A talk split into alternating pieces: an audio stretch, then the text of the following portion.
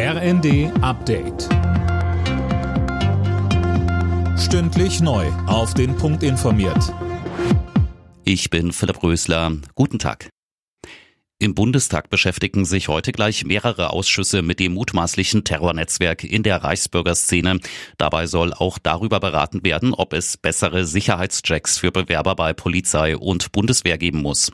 CDU-Generalsekretär Mario Chaya sagte im zweiten das sind ja Personen, die sich dem Wohl der Demokratie verschrieben haben, Soldaten, Bundeswehrangehörige, Mitarbeiter der Polizei. Das ist schon sehr beängstigend und deswegen muss man sehr genau schauen, wie diese Verfassungsorgane gesichert werden können.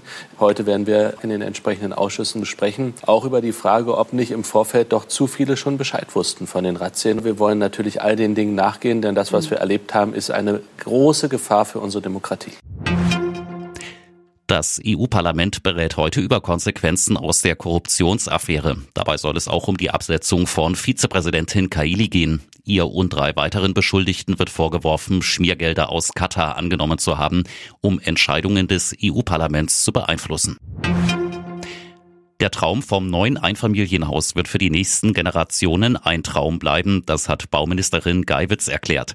Sönke Röhling, das heißt aber nicht, dass es keine neuen Einfamilienhäuser mehr geben soll. Nein, aber die Frage ist, ob noch neue Flächen dafür freigegeben werden. In Teilen Hamburgs gibt's ja schon ein Neubauverbot. Geiwitz plädiert stattdessen dafür, alte Häuser zu sanieren. Das werde bislang noch viel zu wenig gemacht. Nur dann muss man halt mit alten Grundrissen leben und die sind oftmals deutlich kleiner als bei Neubauten. Am Ziel 400.000 neue Wohnungen pro Jahr zu bauen hält Geiwitz aber weiter fest. Nur sollten das halt Wohnungen werden. Die seien nicht nur günstiger als Häuser, sondern würden auch viel weniger Energie und Fläche verbrauchen.